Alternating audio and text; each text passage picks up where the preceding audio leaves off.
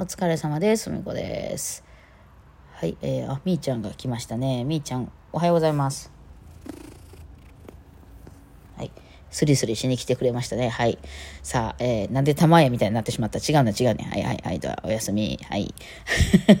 あの、えー、何の話あ、昨日ね、昨日ちょっとね、えー、なんかこう、譜面の話をしてたんですよ。音符の話、ドレミの話。ね、あの、音楽をなんかやろうと思うと、あの、なんか五線譜みたいなのが出てくるじゃないですか。トーン記号書いてあって、ドとかレとかあって、四分音符とか二分音符とかあるやつ。あれ、あれが、その大人になってから始めた人とかで、今まであんまりそういうピアノ習ったりとかしてこなかったた人っていうのは、やっぱこう慣れてないわけですね。まあ確かに小学校とかで確か習ったような気もしたわと。やけど、その、パッと見てそれが何なんか全然分からへんから、まあその、ここがどうやでって教えてもらったら一応こう数えたら、あ、どうってことはこれ、これが右かなとかいうのは分かるけど、それがそのいわゆる音になって、その歌ったりす、こう楽器弾いたりする時の音にはまだすぐにはこうね、あの、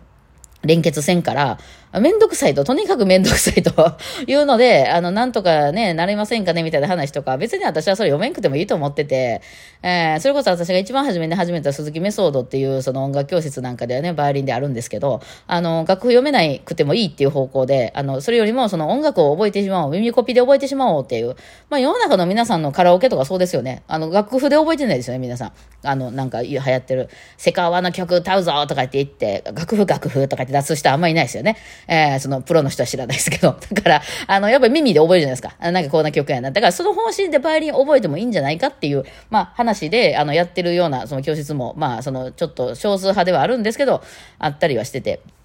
で、えー、だからそれでもいいんちゃうかなって私は思ってます。趣味の場合はね、その本当にそれで音楽の先生になろうとか、あの、プロになろうと思ってんにやったら、やっぱり楽譜っていうのがその共通言語として使われるので、まあクラシックに関しては特に、クラシックとポップスに関しては特にね、えー、アイリッシュとかブルーグラスやったらいらんかもね。うん。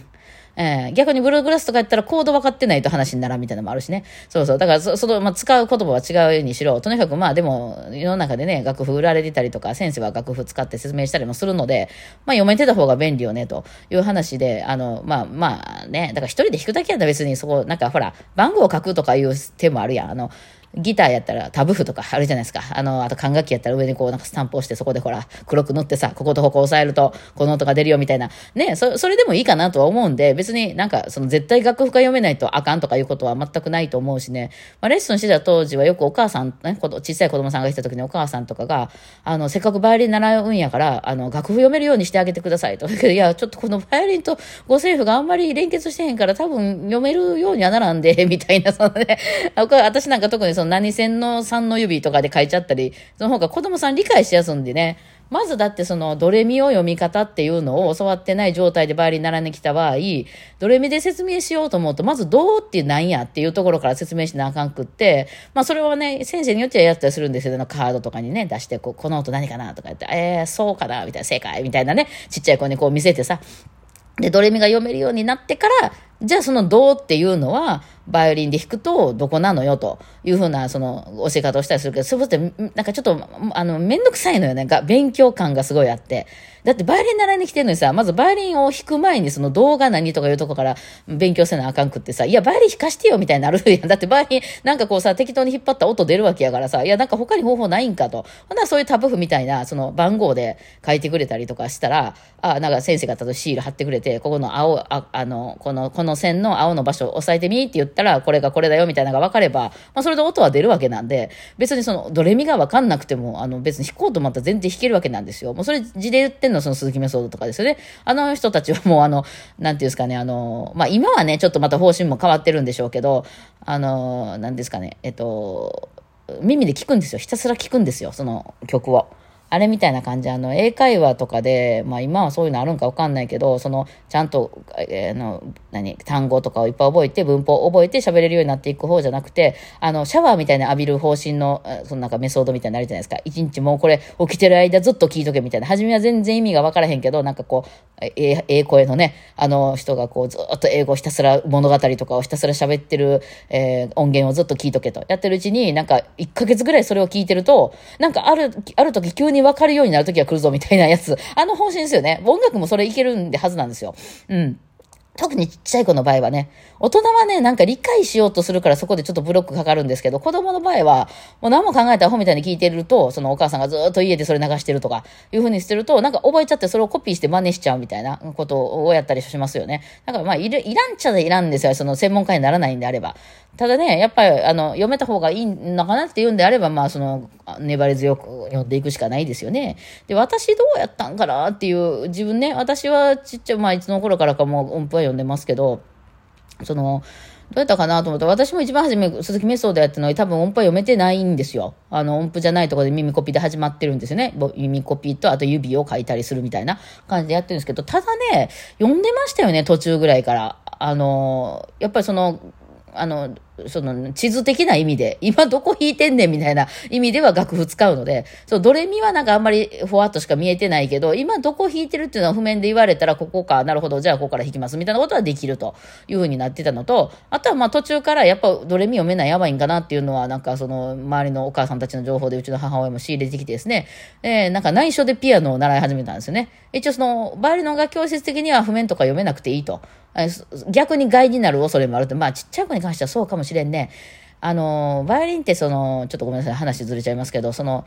まあ、今の、まあ、全部を見て回ったわけじゃないからわかんないけど、大体、大多数の先生はやっぱその、譜面を読みながら行く先生多いんちゃうかなと思うんですよ。まあ、童話ここですよ、令和ここですよと、楽譜で言う、ね、これは何の音ですか？そうですよ、そうです、みたいな。その、そうっていうのは、じゃあ、バイオリンで弾いたらどこになるんやっていうのを、その、ちゃんとこう結びつけていって、楽譜見ながら弾けるようになっていくっていうのが、まあ、専門家とかになるんやったら、その、あスタイルがいいんですけど、それするとね、いつまで経っても曲が早く弾けないんですよ。むちゃくちゃゆっくりさ、えっと、どれ、ど、どれ、み、ファー、ソ、あ、そう、そう、そう、そうや、これそうやね。あ、正解、そう、そう。で、それをバイオリンで、そうってどこやっけ？そうってどこやっけ？何線？そうって何、何線の、左から2本目の線の、で、あの、D 線の、じゃあ3の指、そう、そう、はい、OK とか言ってやってるから、その、曲をダダダッと早く弾けないわけなんですよ。うん。で、その、いわゆるそっち系の先生たちの発表会とかを聞きに行くとですね、大体まあ、まあ発表会やからね、引き込んでだんだんそういう、そんな感じではないですけど、ただやっぱみんなめっちゃ遅いです。あのー、なんか、あの、例えばビバルディの春とかさ、タンタンタンタンテテテンっていう曲ありますやん。あれとかみんなそのちっちゃい子とかは、タンタッタッタッタタタみたいな感じで弾いてる子が多いです。あの、あの、もともとそういう才能があるとものすごい早く弾く子とかいるんですけど、そこお母さんが分かってる人とかね、いるんですけど、そうじゃなかったらやっぱり一個ずつ読みながら行くので、this is a ペンみたいな感じの演奏になっちゃうんですよ。やっぱね、どうしても一個一個ちゃんとやるから。うん、やけど、そういうのじゃなくて、その鈴木メソードの発表がいたらみんなも音程とか結構狂ってるけど、ちゃんちゃんちゃんちゃんちゃんちゃんっていう、ものすごいスピードで弾いてます。うん、楽譜読めてへんけどね。えー、だからそういう、だからそう、どっちが音楽的になんか聴いてて、おおって思うかって言うと、早い方が思うんですよね。そのなんかそのすごい、あの、よちよち弾かれるよりかは、なんかこう、わーって弾いてる方が、わーすごい弾いてるみたいな感じがするので、うん、ただまあその音符読めないよっていうね、どっち取るかなんですけどね。まあ、最終的にその音大とかいうところまで行くと、同じところには、あの、合流するんですけども、ただまあね、その辺で辞めちゃった人の場合やったらね、あの、楽譜読めなくても結構バリバリ弾いてる方が、聴いてる方からしたら、わあ、すげえなとはなりますよね。ただまあそういう人がオーケストラとかで急に楽譜バーンって渡されたら読めませんってなるってやつですね。誰か弾いてる動画をください、ふみこさんみたいな感じになって、よっしゃ、弾いたのかみたいな話になるわけなんですけど、私はだからなんか途中から読めてて、一応まあなんか、あんまやっぱ苦手じゃなかったんやろね。なんか楽譜面白いなと思って。ほんで、なんか、そうだな、中学生ぐらいの時に、ああ、これ何、数学、数学っていうか分数やんって思ったんですよね。まあ中学生ってもっと前かな、小学校5、6年生の時に、あ一小節の長さは絶対同じで、そこをいろんな楽譜で割ってるだけで、絶対その、こっち長くなったり、はい、あの、細かくなったり、こう、してるわけじゃ、ここの長さは3秒やけど、こっちの、こっちの小説の長さは2秒とかには絶対ならへんというふうに理解をしました、私の中で。あ、割り算なんやなっていう、だからカチッと合うんやなと。だからどんな、いろんな音符弾いてる伴奏の先生だったり、他のパートの人がいてても、最終的に必ず合うようになってんのが音楽なんやなという理解をしたので、あ、面白いなと思ったんですよ。そのリズムの概念のそこで理解ですね。初めはドレミで、えー、まあそれは数えたりしてたわけなんですけど、まああれもね、一緒で、あの、毎日毎日見てるとそのうち数えなくても、あの、ショートカット覚えるみたいな感じですよね。あの、初めは、えー、っと、なんだ、コピーのショートカットって何でしたっけ？みたいな感じだけど、毎日毎日やってたら手が勝手に動くって、あれですよね。うん、そう。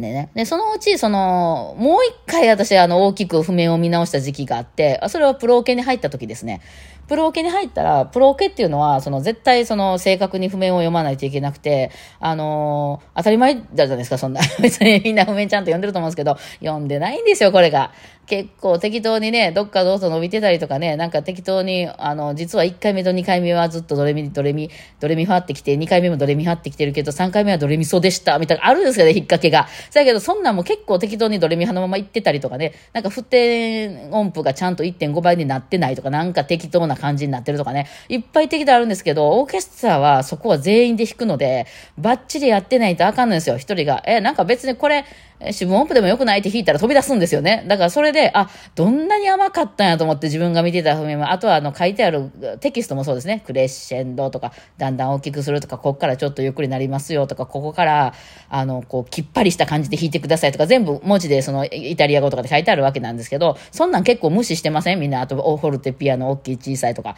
いうのは、もう書いてあるもんは基本全部それはやり、やらないといけなくて、やったの前提でみんなで合わすことになってるので、あのー、なんかやってなかったらね、ずれるわけなんですよ、周りと。なんか一人でかい音でかいとかさ、そういうことになって、ちょっとあの、困るわね、みたいな感じになるんで、もうそこは叩き込まれて、そこで一回やっぱり、ああ、全然今まで読めてなかったんやな、私譜面って思いましたよね。そういう意味でオーケストラとかは結構なんか、その正解に、このね、答え合わせができるというか自分で。意外とね、なんか誰かの演奏を聞いて、オッケー覚えたって自分弾いてて、それと同じ演奏してるみたいな気分になってますけど、動画で左と右で合わせてこう鳴らしてもらったらわかると思うんですけど、だいぶちゃうんですよね。うん。だからその辺がバッチリやってるかっていうのは、まあ今やったらそういうこうデジタル的な合わせ方もできると思いますけど、お客さんなんか言ったら嫌でも分かってしまうというのはありますよね。まあ分からへん人は分からへんのですけどね。うん、なんかそんな感じでしたね。だからどうしても苦手な人は別にそこ通んなくてもいいんじゃないかなって私なんか思いますけど、まあみんなでアンサンブルしようみたいな時は、あの、あれで、まあ、飛行、ふみこと非公開に関してはどうでもいいです。あの、ちゃんと譜面通りじゃなくてもいいです。雰囲気やったら。うんって感じ、うん、ですね。むしろリズムが狂わない。リズムっていうかその、最後飛び出して終わるとかね、遅くなっちゃうとかじゃない方がいいかなって感じは思ってますけど。まあ私はそんな感じで譜面見てきましたがね。はいはい。ではでは今日こんな感じで。